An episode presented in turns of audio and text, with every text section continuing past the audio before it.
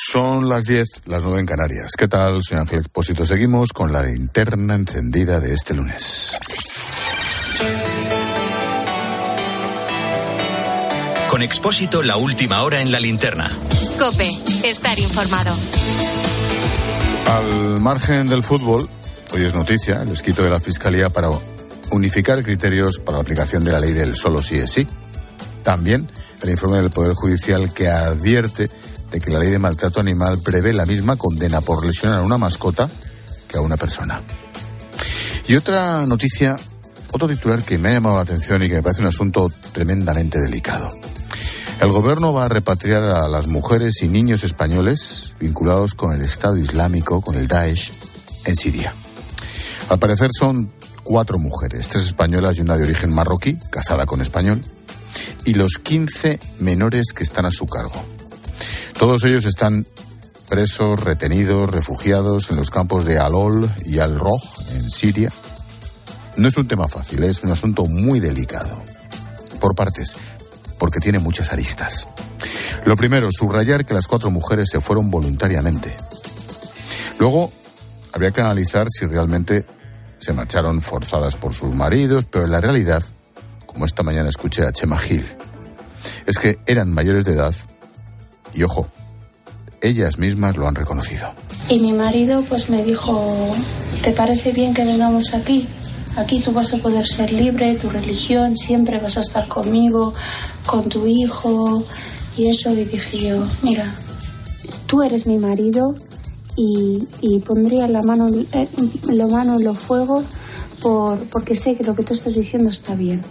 Sabes, yo me fío muchísimo en mi marido porque ante todo es una gran persona. Joder, yihadista y hasta suicida, ¿eh? Acabas de escuchar a Yolanda Martínez en declaraciones a Televisión Española. Es española como tú y como yo.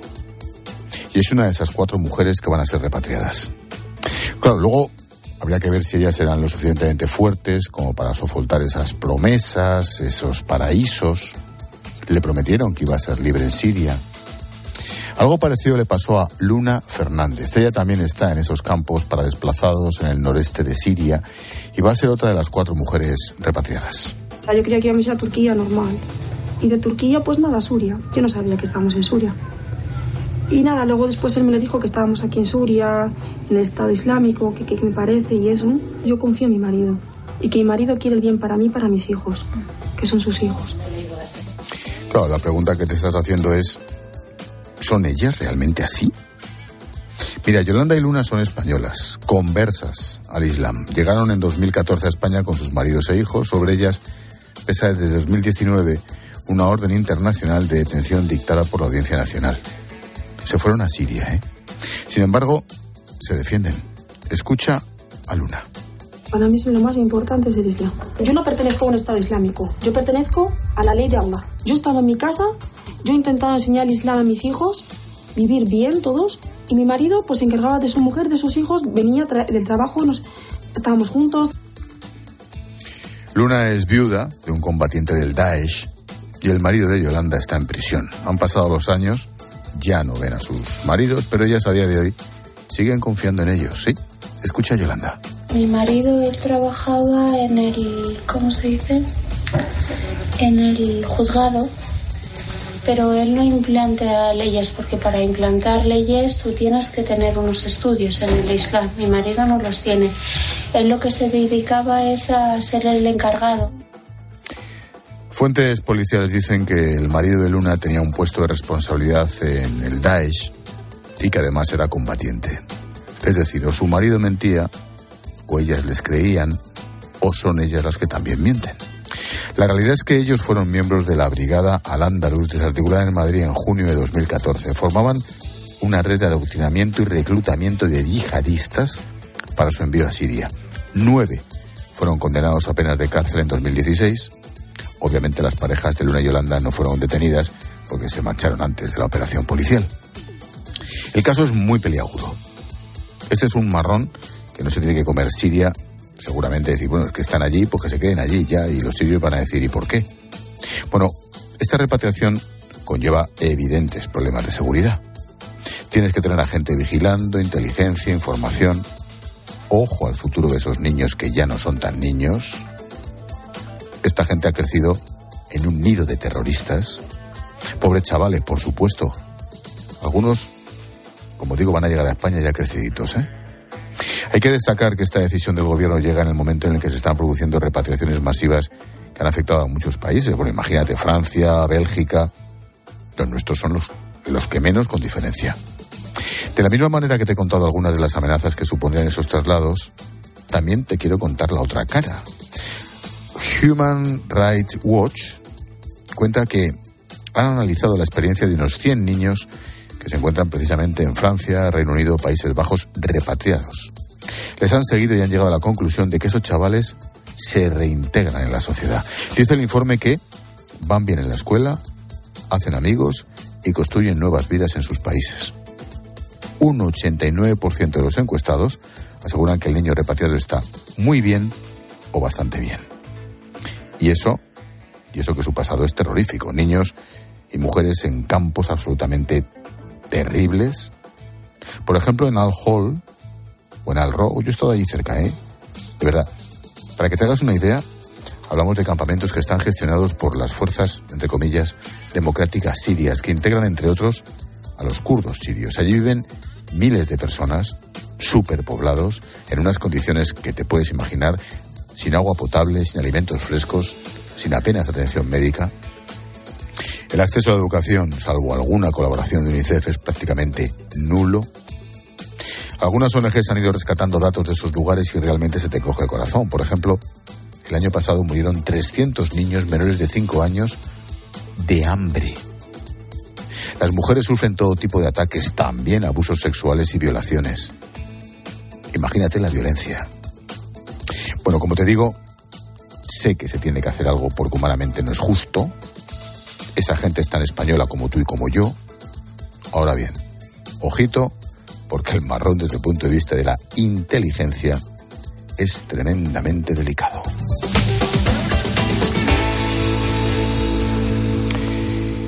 Pues saludamos, tertulia, a Alejandro Requeijo y a Jorge Bustos.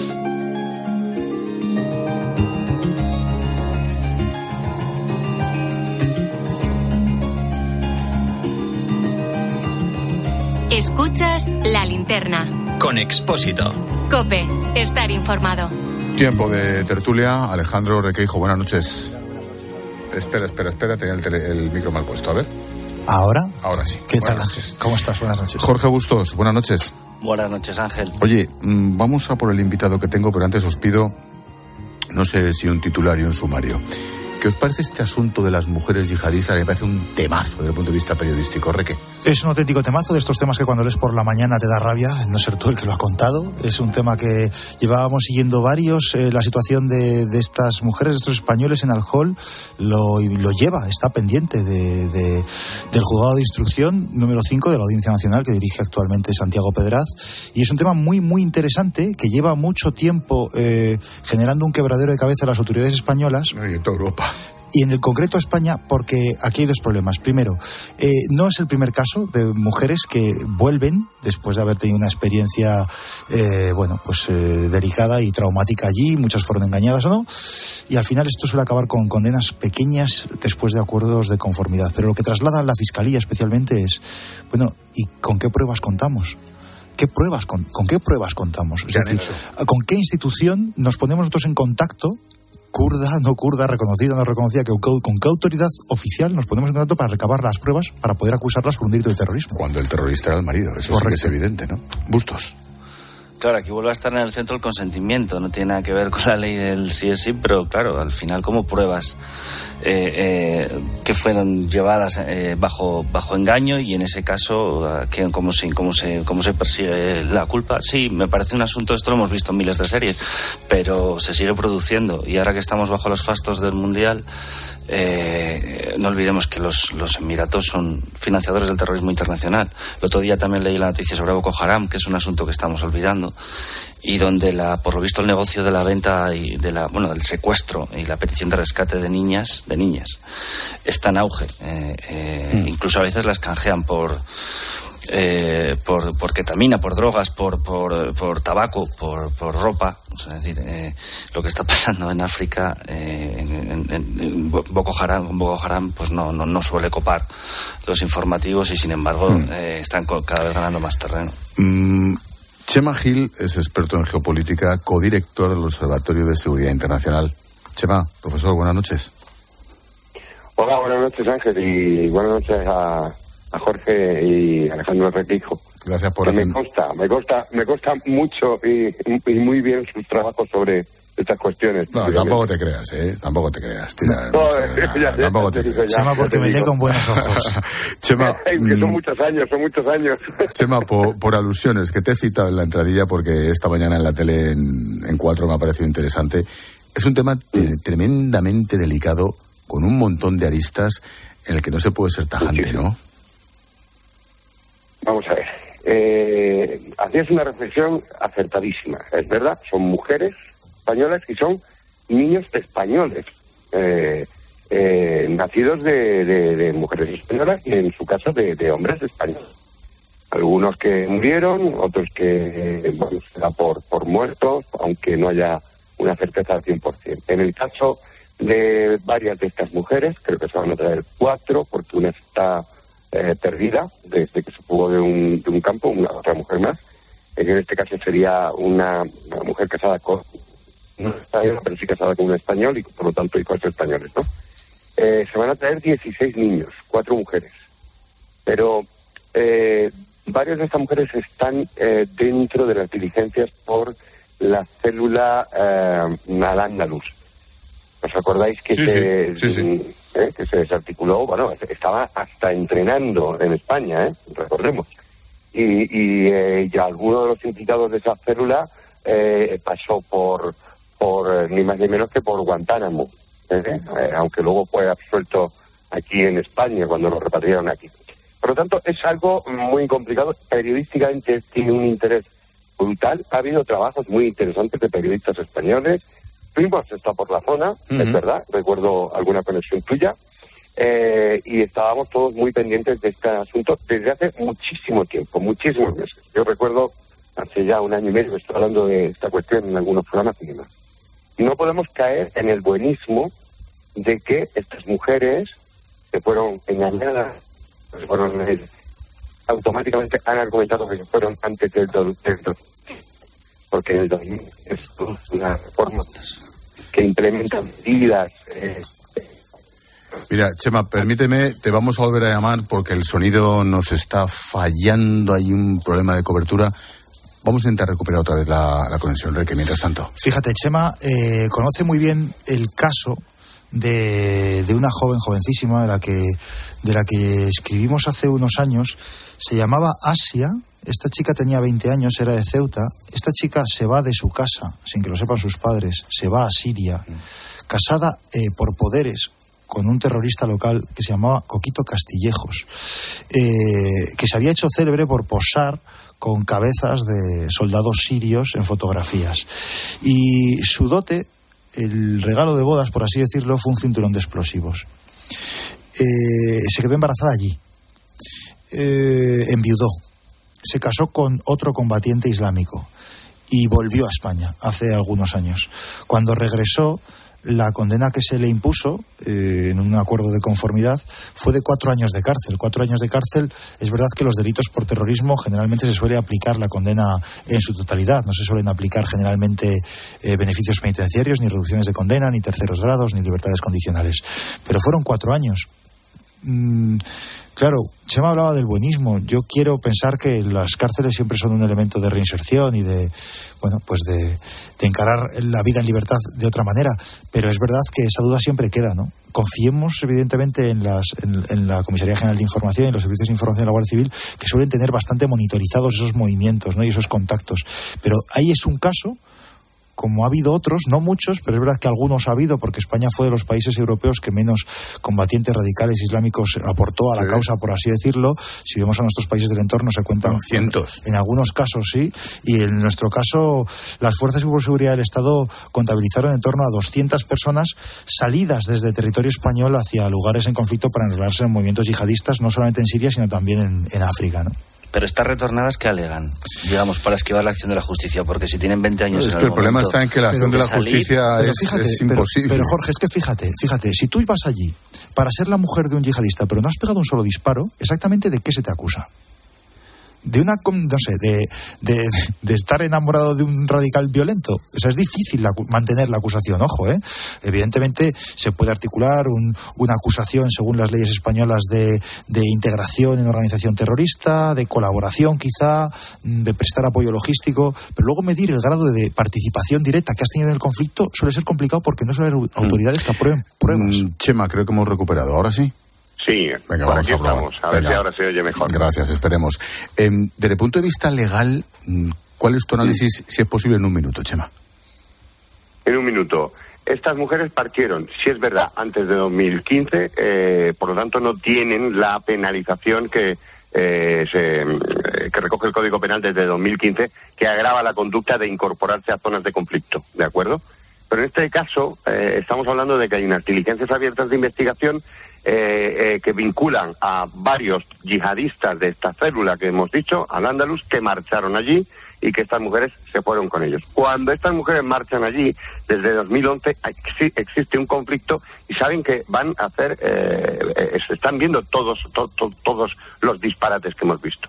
Por lo tanto, es muy difícil que no se vaya a, a producir una acusación. Ahora bien, hemos de saber que allí, en esos campamentos, ha estado personal de inteligencia y de las propias fuerzas y cuerpos de seguridad del Estado. Han verificado cada historia, cada mujer, los niños de quienes son, porque vienen 16 niños.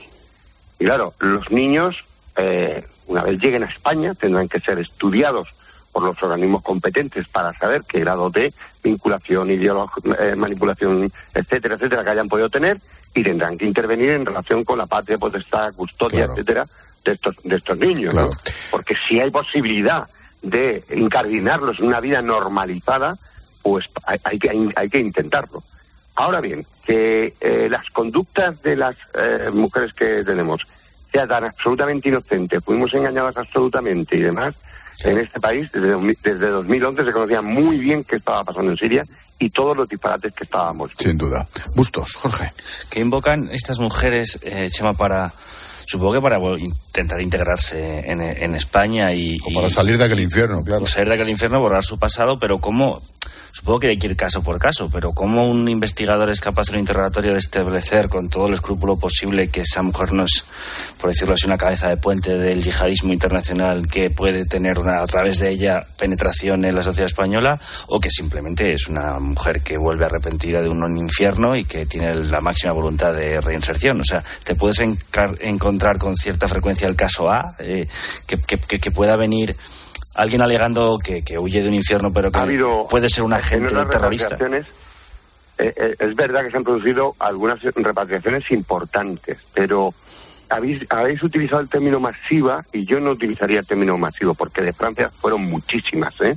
Y, yo creo que son como unas 16 o 20 las eh, repatriaciones que se han producido. Mm, hay un cierto temor de que alguna de ellas pudiera servir como una suerte de, si me permitís la expresión, caballo de Troya, ¿no? Sí.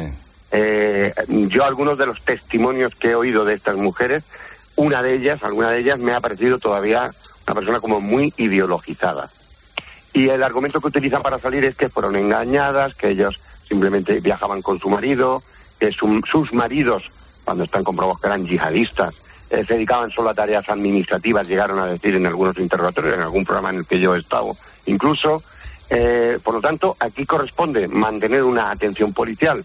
Eh, bueno, pues, primero el proceso judicial que le sea eh, de aplicación y luego va a haber que destinar una fuerza policial a nivel de servicios de información para saber exactamente qué grado de prodigalidad, de, de reconocimiento puedan tener en los entornos más fundamentalistas o yihadistas.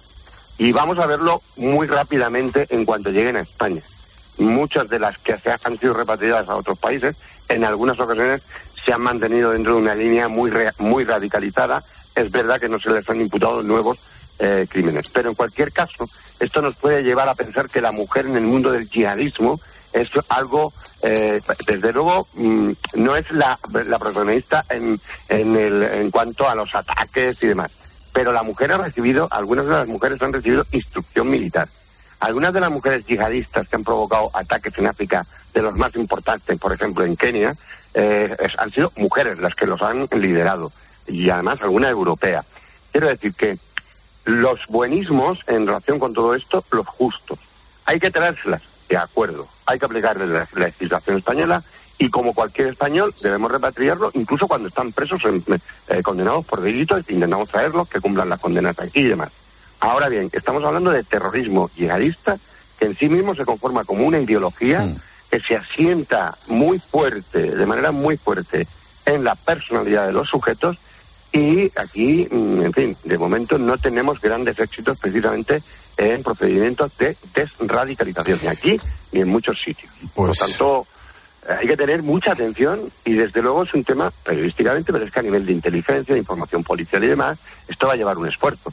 Ya se ha hecho, ¿eh? de verdad, insisto, ha estado gente de inteligencia española, ha estado, en fin, tenemos una muy buena información y un buen triaje Ahora bien, ¿qué va a pasar aquí? Pues habrá que prestar mucha atención eh, por lo que pueda pasar, porque no estamos ante una amenaza que haya desaparecido. Mm, eh, pues. Jorge, eh, Jorge, mencionaba Nigeria, pero es que toda Nigeria, Somalia, Burkina Faso, Mali, es que África se está convirtiendo, bueno, se ha convertido ya en un gigante, el, el yihadismo, que veremos saber los disgustos que nos va a ofrecer. Tenemos la mente enfocada en el problema de Ucrania, es evidente, pero nuestro, nuestros políticos deberían tener una, una, una visión más holística del mundo porque el mundo es algo mucho más complejo que lo que estamos tenemos delante de nuestras narices. El tema es tan interesante como complicado y volveremos a analizarlo. Chema Gil, codirector del Observatorio de Seguridad Internacional.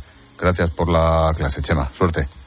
Pues como siempre, un gusto y un saludo a Jorge y a, Alejandro, que hace mucho tiempo que no los he visto. Venga, adiós, amigo. Chao, Un abrazo. Hasta pronto.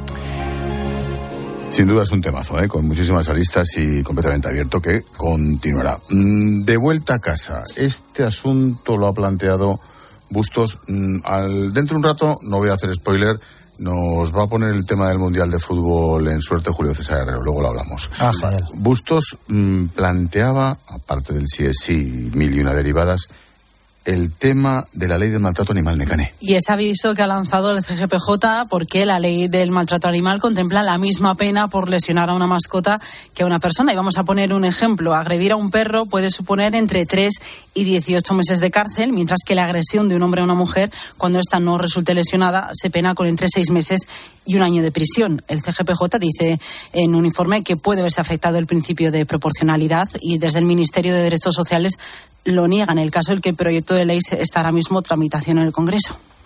Bustos, por alusiones.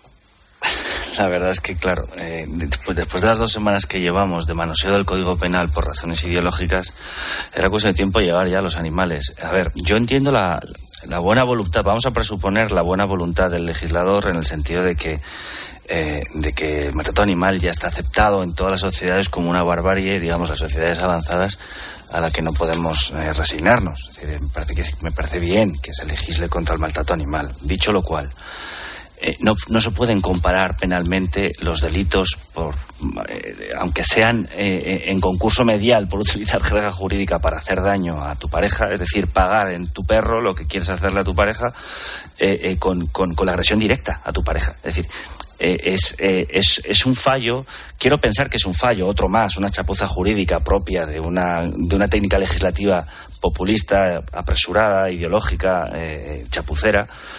pero claro, estas cosas antes se miraban con más cuidado. No puede ser que el delito de leve de lesiones tenga la misma pena que, lesiones a, un ser humano que tenga la misma pena que la agresión a, una mascota. Dicho eh, y recordando que, estamos todos en contra del maltrato animal. Pero, pero hay, la gradación penal, eh, dos mil años de derecho, de, derecho desde los romanos hasta hoy, nos han ido sofisticando en el castigo y en la graduación de las penas y de los castigos, precisamente porque el bien jurídico que se trata de proteger tiene que ir de, de, lo, de, lo, más valioso a lo menos valioso. Y hay una gradación que tiene un sentido, un sentido, si queréis, antropológico, filosófico, detrás, que se justifica por una visión determinada de, del mundo y del hombre. Si acabamos con el humanismo que sostiene el sistema jurídico y ponemos al animalismo al mismo nivel, pues entonces nos estamos cargando otra vez la arquitectura jurídica que nos ha traído hasta aquí. No puede ser. Por más que nos repugne el maltrato animal, eh, no podemos ponerlo al mismo nivel que el maltrato al ser humano. Lo digo porque cada vez más los grupos animalistas eh, son crecientemente violentos. Igual que, que, los ecologistas, en alguna parte del ecologismo más gamberro, empieza a, considerar que las obras de arte de los museos pueden ser dañadas como medio de llamar la atención y concienciar del problema del cambio climático, pues eh, en algunas plazas de torres, por ejemplo, pues empieza a ser complicado para algunos aficionados no tener que atravesar eh, una serie de manifestantes agresivos que les llaman asesinos y les tiran cosas cuando quieren ir a, disfrutar de una tarde de toros. Eh, quiere decir que esto, esto del animalismo no es, no es una anécdota. Eh, y si ya lo empezamos a ver plasmado en el Código Penal, sí es para preocuparse. Reque. Coincido en mi preocupación con, con, esa teoría de igualar al ser humano con, con, el animal. Creo que no son iguales y creo que precisamente en pocos sitios se puede expresar mejor que en un código penal. Eh, pero es que precisamente, precisamente yo vengo defendiendo de forma poco poco exitosa, cierto es, en el marco de la polémica por la nueva ley del CSI, que una pena, o sea, una ley no es buena o es mala en función de su nivel punitivo. Es decir, que no una ley, por mucho que tenga penas muy altas, es mejor que otra que tenga penas menos altas. Y si ese argumento es válido para intentar defender eh, lo que se ha intentado hacer con la ley del CSI, del solo CSI, también tiene que ser válido para esta ley. Y por lo tanto, entiendo que habrá mecanismos legales mucho más eh, mucho más robustos para defender la integridad de los animales, que estoy de acuerdo con Jorge, que a todos nos repugna y que, que, es perfectamente compatible sentir rechazo ante, ante el maltrato animal con, con sentir o ver o, o, reaccionar con escepticismo ante este tipo de legislaciones y que no signifique necesariamente establecer penas eh, desproporcionadas, digámoslo así, ¿no? Desproporcionadas sobre todo en la comparación con, con, el, con el ser humano que creo que debe, que debe gozar de, de, una, de una condición distinta que, el animal. Luego el animal, además, la ley o el proyecto distingue entre animal vertebrado y animal invertebrado. Eh, habla de, las sanciones por, por, castigo al, al, animal vertebrado, es decir, que la propia ley, es decir, que el propio movimiento animalista ya distingue, ya hace una graduación digamos, ontológica entre el valor de un animal eh, eh, jurídico, el valor jurídico de un animal vertebrado y, un, y de uno invertebrado. Es decir, que nadie va a, montar un pollo por eh, la pesca del atún en Sicilia, no sé cómo decirte, pero, pero, o sí, porque por cierto en Sicilia hay una tradición bastante sanguinaria, no sé si la habéis visto, pero hay una tradición de, pesca en Almadraba bastante salvaje, donde el mar se tiñe entero de, sangre. Pero bueno, más allá de eso, eh, el, el, el, si hay una consideración en, la, en el propio movimiento animalista de que no todos los animales vale lo mismo porque no llevar esa coherencia hasta, hasta la, la conclusión humanista eh, eh, básica, que es que el ser humano no puede valer lo mismo que el resto de animales vertebrados, de ninguna de las maneras que se puede aceptar eh, eso, ¿no? Eh, en fin, me, a, en mi formación esto me parece evidente, pero entiendo que a las nuevas generaciones a lo mejor esta frontera les parece cada vez más difusa y, y me parece que un retraso civilizatorio que, atendamos eso. Ojalá que solamente sea de nuevo la, chapuza la explicación y que no responda a una visión del hombre, porque sería, sería inquietante. Sí, me comenta un amigo José Antonio ¿Qué, ¿qué, haces con los sprays matamoscas o estas cosas? Y si son invertebrados, esos no tienen derechos. ¿no? Ah, amigo. son, es verdad, son invertebrados, no es, tienen derechos. Es verdad. Bueno, ahí en, en, otro debate es el tema de los caparazones o no, si forman parte, en fin, no, de, pero es verdad la que, estructura ósea.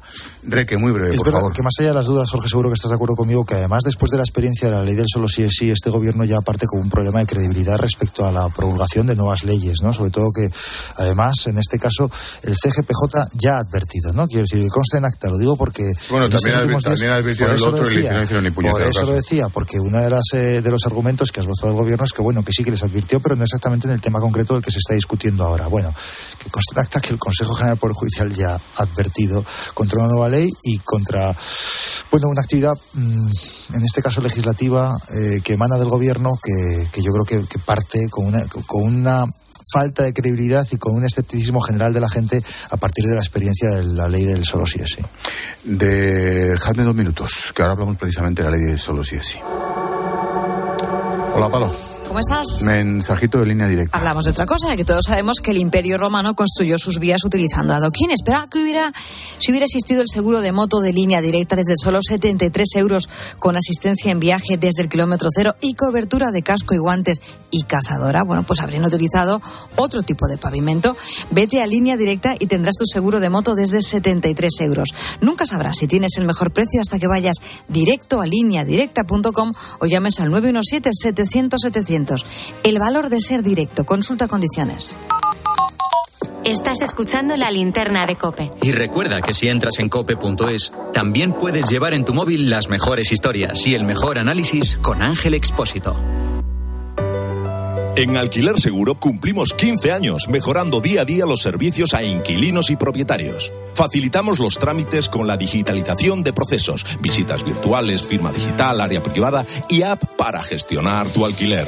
Alquiler Seguro 910-775-775. 15 años mejorando el mercado del alquiler.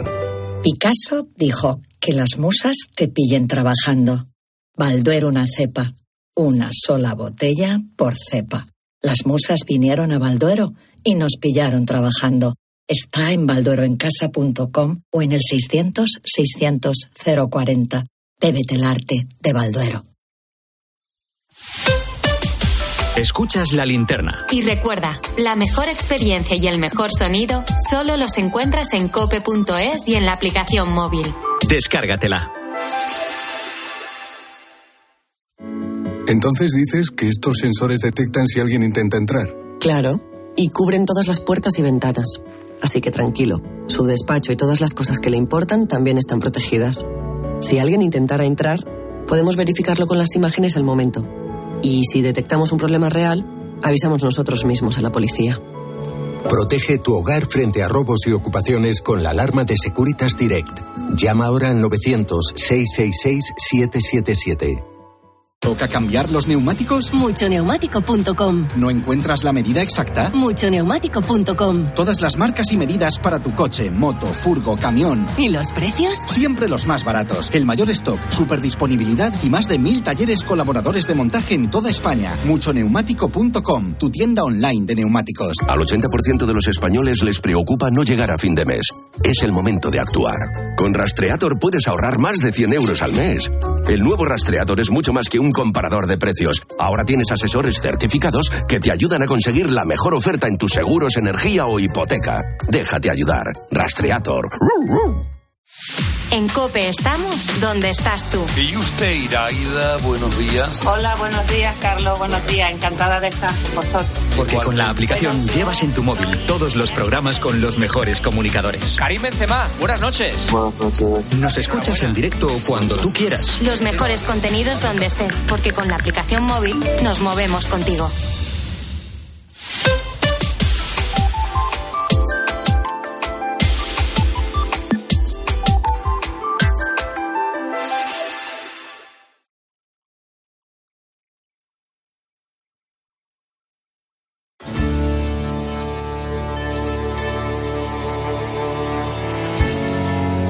Expósito.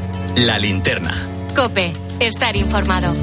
Tiempo de tertulia con Jorge Bustos, con Alejandro Requeijo. Solo si es sí. Minuto y resultado, Necane. Esta tarde la Fiscalía ha dictado una orden para unificar criterios sobre esas sentencias. El fiscal general Álvaro García Ortiz ha enviado a los fiscales provinciales un decreto con el que pretende poner orden. ¿Qué dice? Pues que hay que analizar caso a caso, que no se puede hacer una interpretación general de todas las sentencias. Algunas no se pueden rebajar y otras tienen que reducirse, huyendo de automatismos. ¿Y cuáles se pueden beneficiar de la nueva ley? Pues cuando el condenado tenga una pena superior a la que ahora se aplica para su delito. ¿Y cuáles no deben revisar a la baja? Pues dice la Fiscalía que aquellas en las que la condena se encuentre dentro de la horquilla penal fijada por la nueva ley para ese delito. Desde el Gobierno se han apresurado a presumir de que la Fiscalía defiende lo mismo que ellos, dice Irene Montero, que reafirma la jurisprudencia consolidada y que la ley es sólida. ¿Cómo lo veis y por dónde lo cogemos? que hay tantas tantos puntos. Sí, vamos a ver. Lo primero que hay que decir y hay que explicar es que la opinión de la Fiscalía es importante, pero no es vinculante. Claro. Eh, es decir, que, que, la Fiscalía es un actor más dentro del proceso que habrá eh, eh, a la hora de presentar recursos de, o escritos de revisión y que la Fiscalía tendrá un punto de vista que es verdad que es orgánico y que por lo tanto es una manera de unificar criterios en todo lo que es la carrera fiscal, el Ministerio Público, pero enfrente tendrán un abogado defensor de la persona afectada, del, del reo, del condenado y por por, por, último decidirán los jueces.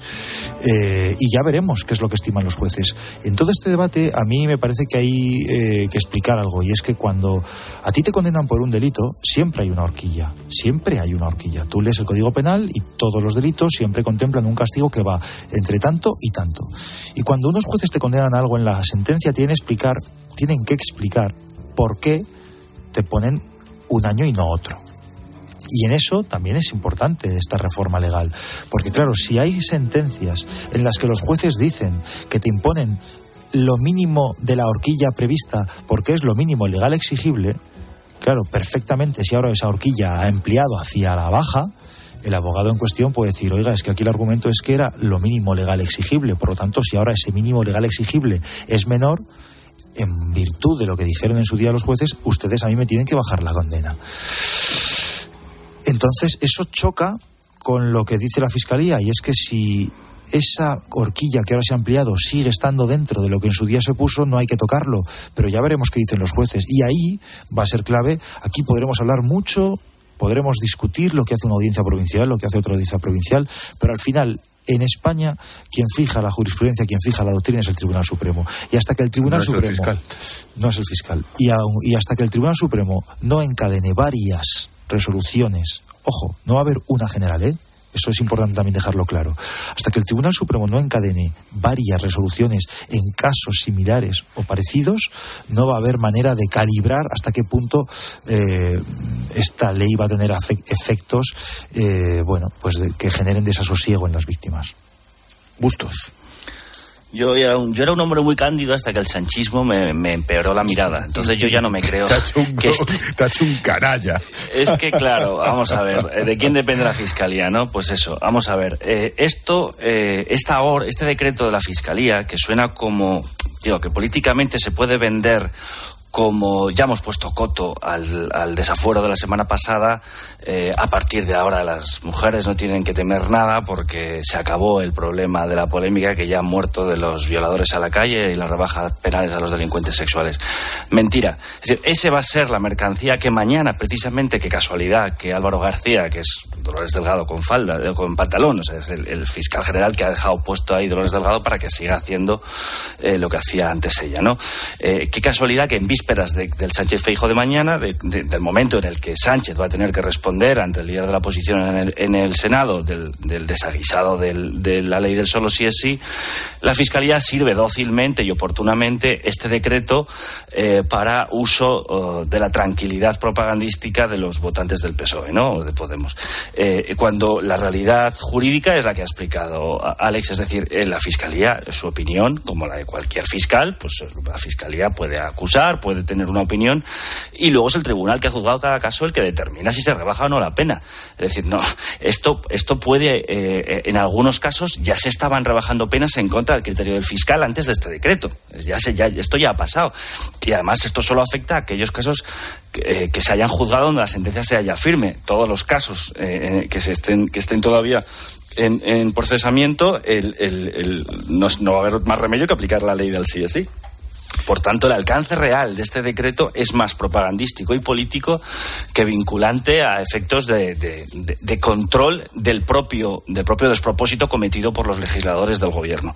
Esta, esta es la realidad. Ahora, evidentemente, le va a venir bien a Sánchez intentar blandir este decreto como coto a su, propio, a su propia chapuza legislativa. Mira, hay otra cosa que a mí me gustaría comentar, y esto es lo que antes decía que, que muchas veces me quedo solo, que es, es impopular. Eh, en el año 2020, mi compañera Beatriz Padre en el Confidencial ya empezó a avisar de que el hecho de esa reforma que proponía eh, o que esbozaba o que ya empezaba a atisbar el gobierno iba a provocar este problema. Y cuando tú acudías a los actos del Ministerio de Igualdad, eh, los impulsores de esta ley lo que te decían era, no es un problema de penas. Esta ley no está pensada para endurecer las penas. Esta ley está pensada para proteger a las víctimas, si lo entendemos así, del futuro. Es verdad que antes tenías que acudir a un juicio y te podías enfrentar a la pregunta de ¿se resistió usted o no se resistió? ¿Cerró bien o no cerró bien las piernas? Y eso era una auténtica infamia. Es una infamia hasta el punto de que una inmensa mayoría de víctimas te reconocían que si llegan a saber lo que pasaron después jamás hubiesen denunciado. Algo había que cambiar, correcto. Entonces lo que no entiendo es por qué desde el gobierno no se articuló ese relato. Es decir, por qué desde el gobierno no se articuló el relato de esto no es una cuestión punitiva, sino una cuestión de protección a futuro. Al principio va a costar, al principio va a doler, al principio vamos a conocer noticias que no nos van a gustar, pero en el futuro estamos haciendo una ley mejor.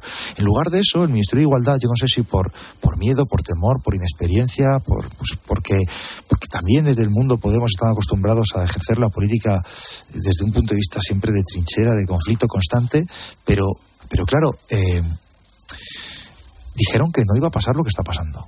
Y eso denota, eh, pues como mínimo, un, un error de precisión muy grave. No solo eso, dijeron que si pasa lo que dijeron que no iba a pasar es culpa del machismo judicial y de franquismo. Dijeron, dijeron y dicen. Y dicen. Y entonces, el problema es, aparte de, esa, de ese cambio de postura, efectivamente, porque se supone que la izquierda siempre ha tenido posiciones antipunitivistas, es decir, que no es partidaria de grandes penas, cadenas perpetuas, penas de muerte ni cosas de estas, sino que es partidario de la reinserción, digamos que es más buenista en, su, en sus objetivos eh, eh, punitivos, ¿no? Eh, en, en, cambio, la derecha, digamos que tradicionalmente ha sido la más dura. Esto se ha trastocado con la llegada del populismo tanto a la izquierda como a la derecha. Es decir, eh, evidentemente, según nuestro Código Penal, no puedes estar más de 30 años en la cárcel, hayas hecho lo que hayas hecho. Eh, eh, pero, pero y, y, hay suficientes estudios para defender que, que hay reinserción en el caso de los violadores y que no la hay en absoluto. unos dicen que se, se, se reinsertan muy pocas de estos tipos de delincuentes y otros dicen que, bueno, que que hay, casos exitosos de reinserción donde no reinciden. Bueno, no lo sé. Vamos a ver casos en los que algunos de los delincuentes sexuales que están saliendo, que han salido a la calle, reincidan. Y ese día va a ser un día letal para la coalición de gobierno, porque efectivamente los abogados tienen todo el derecho y es más el deber profesional de conseguir el mejor resultado penal para sus clientes. En eso consiste el garantismo democrático y en eso consiste la institución de la abogacía desde su fundación hace cientos de años. Y su deber, efectivamente, es defender a un delincuente sexual o a un maltratador o a un corrupto o a un, o a un asesino.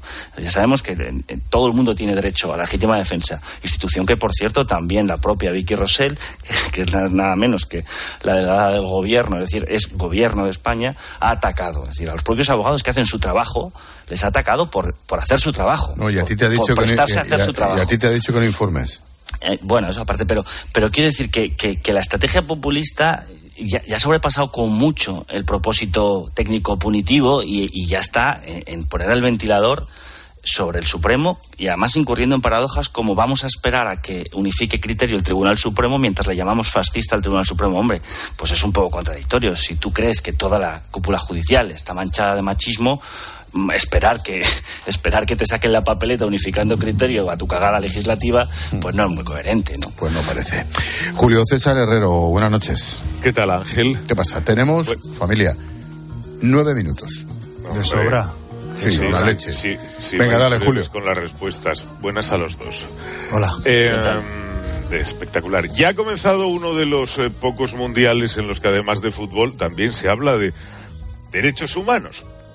A lo mejor igual no fue tan mala idea, ¿no?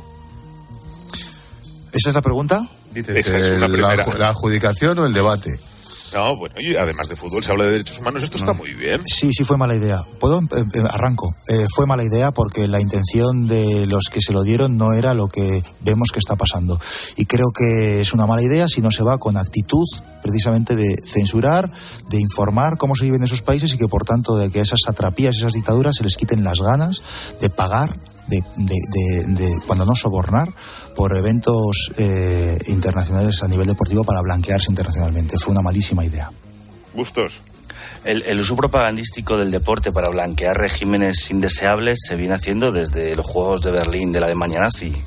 Eh, quiero decir que la potencia del deporte nunca ha pasado desapercibida a los dictadores de todo el planeta. Y cuando Muhammad Ali combatía en Zaire, pues en Zaire había un dictador que quería traer a Muhammad Ali porque era la forma de proyectarse internacionalmente. En fin, esto es muy antiguo, vamos, desde Grecia, yo que sé. Los Juegos, seguramente los Juegos Olímpicos eh, originales también sirvieron para blanquear a más de un tirano. Pero, pero eso es una cosa y otra cosa es que nos tengamos que comer encima el argumentario vergonzante de Infantino y compañía al frente de un- una institución corrupta como es la FIFA, que encima oculta que lo único que le importa es el negocio, evidentemente. Yo no me voy a escandalizar, yo voy a ver los partidos de- del Mundial, a los que me interesen, que me interesan menos, pero bueno, veré los que me interesen y no voy a hacerme la ilusión de que, de que es posible dividir eh, eh, eh, la conciencia entre, bueno, pues entre ver el fútbol y disfrutar y, y- y encima pensar que estás abriendo una ventana al mundo y a la diversidad como pretende que nos creamos infantino. O sea, que Qatar es celebrar la diversidad. No, mira, Qatar es un régimen que oprime a las mujeres donde no existen los derechos humanos patrocinado por un señor que descuartizaba periodistas. Y que se va a salir el tiro por la culata. Perdón, Julio, perdón. Nada, te preocupes. Esto es un mundial que además limpia y da esplendor al régimen o, o es una campaña de imagen de Qatar que entre las muchas acciones que desarrolla deciden una de ellas que sea un mundial. Pues mira, ¿me dejas, Jorge?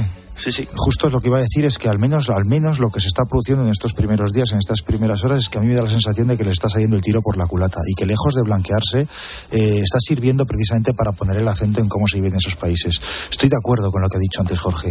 Podríamos poner muchos ejemplos. La Argentina de Videla. Podríamos recordar incluso que el España 82 se le concedió a España en 1964, cuando la democracia ni siquiera se pensaba en este país.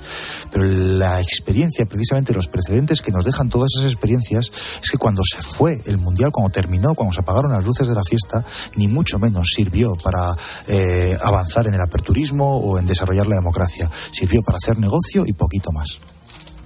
Justos.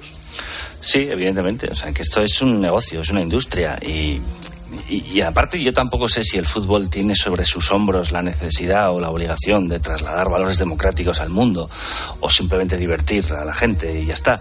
Eh, eh, sí, hay, todos los clubes tienen hoy una obra social corporativa, intentan, algunos con más o menos recursos, pero todos intentan formar, sacar a los niños de la calle, intentar en aquellos países donde pueden tener escuelas de fútbol. El Madrid lo hace con fundaciones por todos los continentes y, y está bien esa labor, pero mm, el objetivo del Mundial es divertir con un espectáculo de masas el más poderoso en nuestro tiempo. Eh, ya está, partiendo de esa base, hombre, sería ideal que la FIFA fuera un órgano transparente, sería ideal que, que, que sus, que sus negocios y las comisiones que se han llevado y las, las corruptelas que, ha- que- que han conducido a la, a la- a la ubicación de este, de este mundial en una dictadura islámica, pues los conociera todo el mundo y los responsables tuvieran que dimitir en vez de llenarse los bolsillos. Pero bueno, este es el, el mundo que tenemos. Lo que no voy a aceptar encima es que, que nos dé sermones el señor Infantino pretendiendo que Occidente se, se avergüence por el, no sé, por, ¿qué dijo? Por, por Tres- 300 tres mil- años de, tres mil por años. 3.000 años de, de opresión. Tres No, mil mira, años, eh, tío. eh, mira, eh, hoy los estándares morales, por fortuna, eh, los sigue marcando Occidente. La democracia por, mm, es un hecho que solo ha florecido en Occidente. Ojalá que algún día veamos el mundo islámico caminar hacia el respeto a las libertades y ojalá que el fútbol sirviera para eso. Pero de momento no me des lecciones cuando lo que estás haciendo es un negocio. Si hubiera que priorizar el tipo de acto que es este mundial, esto es un evento deportivo, político, económico, todo pesa igual. Es que el fútbol lo es todo, Julio. Y a mí eso sí que me gustaría intentar desarrollarlo un poco. Cuando... pero muy poco. Sí, pues muy poco. Pues la imagen, mira, pues la imagen que nosotros hemos visto el otro día del estadio semivacío en la mitad de la segunda parte, porque los cataríes se han largado cuando está jugando su selección, es algo así como la manifestación del espíritu de las navidades futuras. Y es precisamente a lo que nos conduce el modelo en el que se encuentra actualmente el fútbol, que entiende el fútbol solamente como un mero espectáculo. Y yo lo que defiendo es que el fútbol son muchas cosas más. Y también es un legado cultural, social, donde, por otra parte, hay que cultivar un sagrado vínculo de pertenencia. Y por eso, yo, aunque mi equipo vaya perdiendo, jamás me iría de la grada. Jamás me iría de la grada. Y fomentar eso hoy. Hoy es ridiculizado, porque parece que la única verdad es el dinero. Y si me apuras, aparte de ese concepto de aquí venimos a pasárnoslo bien y solo a pasárnoslo bien, le añadiría también que esto solamente merece la pena si ganas. Y yo me rebelo contra esa manera de entender el fútbol, que por cierto también se da mucho en España. y, que, y que por cierto también se da mucho en España. Que no nos llevemos las manos a la, a la, a la cabeza con ver a los cataríes, que aquí también se vacían muchas veces los estadios antes de tiempo.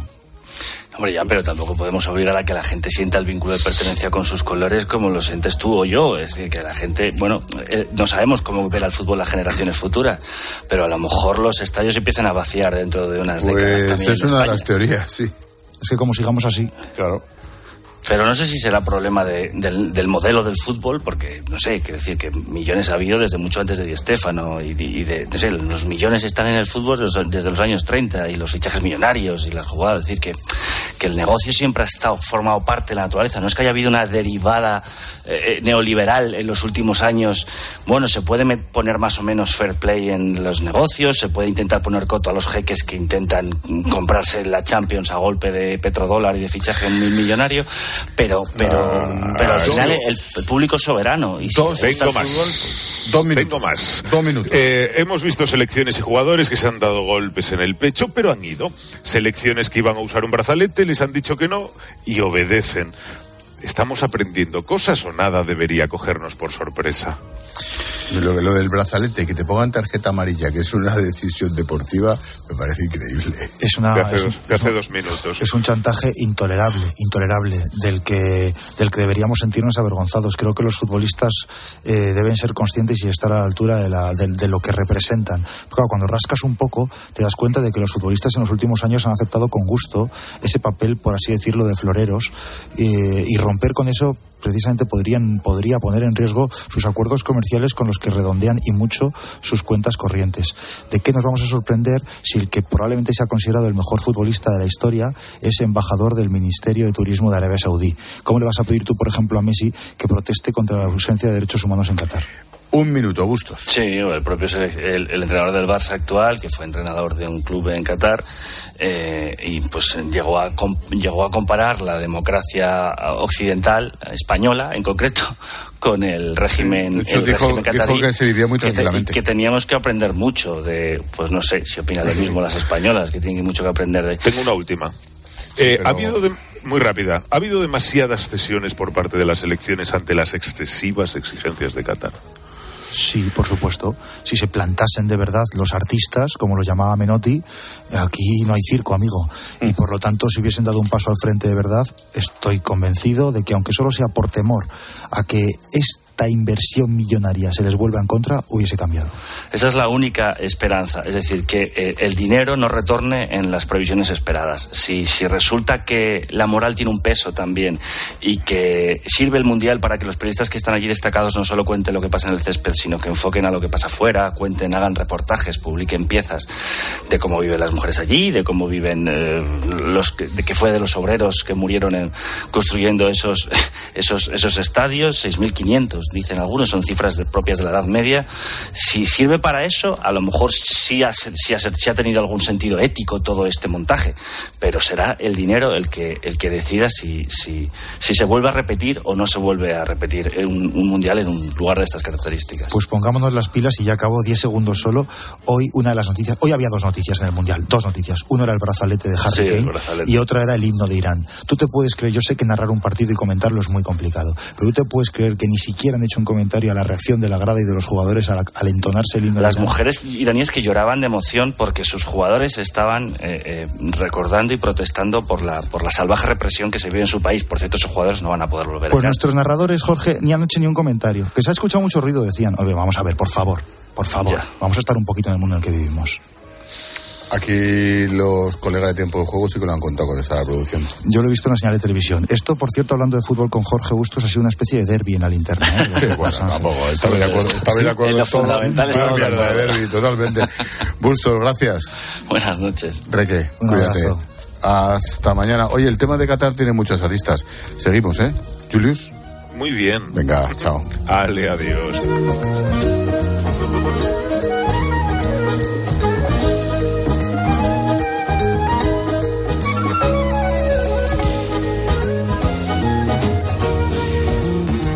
Mira, te, voy a llevar hasta Asturias. Allí encontramos una pequeña empresa familiar que desde hace más de 100 años se dedica a la producción de leche. Son los caserinos, así se les conoce en el pueblo. Las últimas cuatro generaciones han trabajado incansablemente para tratar de sacar adelante su negocio. Esta familia tiene un terreno en el pequeño municipio de Maosho y allí sacan a pastar siempre que pueden a sus 92 vacas, a sus 80 cabras a las que llaman cada una con su nombre, por cierto. Todo, todo empezó con el bisabuelo. Nuestro bisabuelo vino aquí a Grases a cuidar una casería, era un señor pequeñín, y en el pueblo lo apodaban el caserín. Tuvo ocho hijos, los caserinos. De ahí viene los caserinos y los caserinos seguiremos siendo por muchos años. Buscamos una forma de producir lo más ecológica y sostenible posible y actualmente pues hacemos arroz con leche, yogur certificado ecológico y después hacemos una variedad de quesos de vaca, de cabra, ahumado, a la sidra, azul. En estos 100 años se ha mantenido el amor por los animales, el trabajo en equipo y la elaboración tradicional de los productos lácteos con las recetas tradicionales.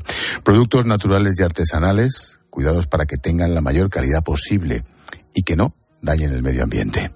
Lo sostenible se aplica durante el proceso de producción, desde la siembra de las tierras de manera natural para alimentar al ganado hasta los ingredientes libres de sustancias artificiales, por todo este trabajo, esta familia, los caserinos, fue reconocida en 2020 con uno de los premios BBVA a los mejores productores sostenibles de España. El haber recibido el premio de BBVA y para nosotros fue un impulso tremendo, sobre todo socialmente, nos dio un respaldo muy grande y a nivel personal pues también pudimos darnos cuenta que realmente estamos en el camino correcto, poder pasar a las siguientes generaciones, a nuestros hijos y a nuestros nietos, una forma de funcionar que sea respetable con el medio ambiente. Tras un siglo produciendo de manera ecológica, los caserinos tienen muy claro que la sostenibilidad es rentable.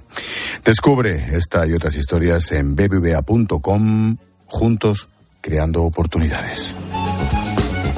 Expósito. La linterna. Cope. Estar informado. Ya está aquí el mayor espectáculo futbolístico del año. Y Cope se vuelca con el Mundial 2022. Bienvenidos al mejor fútbol del mundo. Con el mejor equipo de la radio deportiva. Con Paco González, Pepe Domingo Castaño y con Manolo Lama desde Qatar. Todos los que van a componer el 11 de España. Con la transmisión de todos los partidos. Más de 200 horas de programación y 30 enviados especiales contándote el minuto a minuto. Banquillo, Miguelito. Bueno, bueno. Con Juanma Castaño en Doha y todos los protagonistas en el partidazo de Cope. Programón por delante. El Mundial de Fútbol de Qatar se vive con los números uno del deporte. Se vive en tiempo de juego y el partidazo de Cope. Lo damos todo. Cope, la radio del Mundial.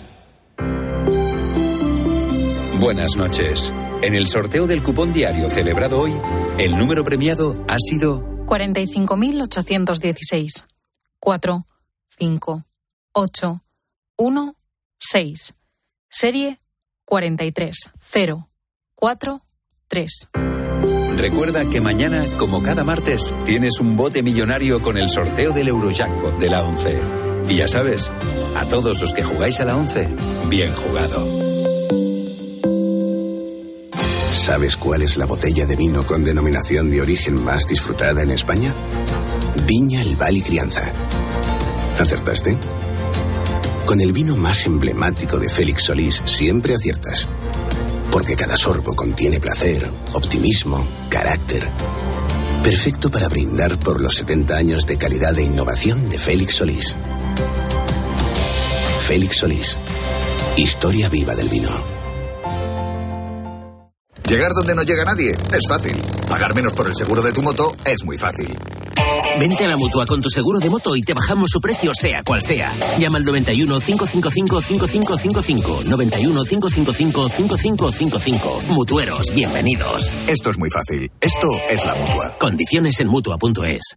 Hola, soy Salvador Dalí. Y si además de avanzar en inteligencia artificial, investigamos más nuestra inteligencia natural, quizás así podamos vencer enfermedades como la que yo sufrí, el Parkinson. Apoyemos la investigación en enfermedades neurodegenerativas. Entra en fundacionreinasofía.es. Escuchas la linterna. Y recuerda, la mejor experiencia y el mejor sonido solo los encuentras en cope.es y en la aplicación móvil. Descárgatela. Es mi cuarto. Es mi colega. Es mi dinero. Es mi móvil. Es mi play. Es mi amiga. Es mi elección. Es mi historia. Es mi movida. Es mi mundo. Es mi futuro. Es mi vida. La adolescencia de tus hijos te pondrá a prueba. Descubre cómo disfrutarla. Entra en fat.es. Jaume Serra es una cava familiar que sigue fiel a su tierra y a sus orígenes que se remontan a 1647. Una bodega donde se unen tradición, tecnología y calidad. Jaume Serra, para brindar y celebrar los momentos más especiales de tu vida. Cava Jaume Serra.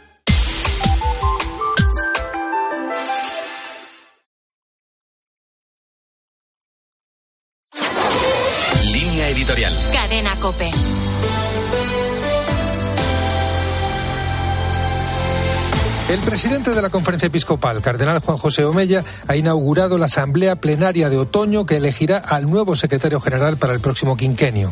El cardenal Omella ha dividido su discurso inaugural en tres grandes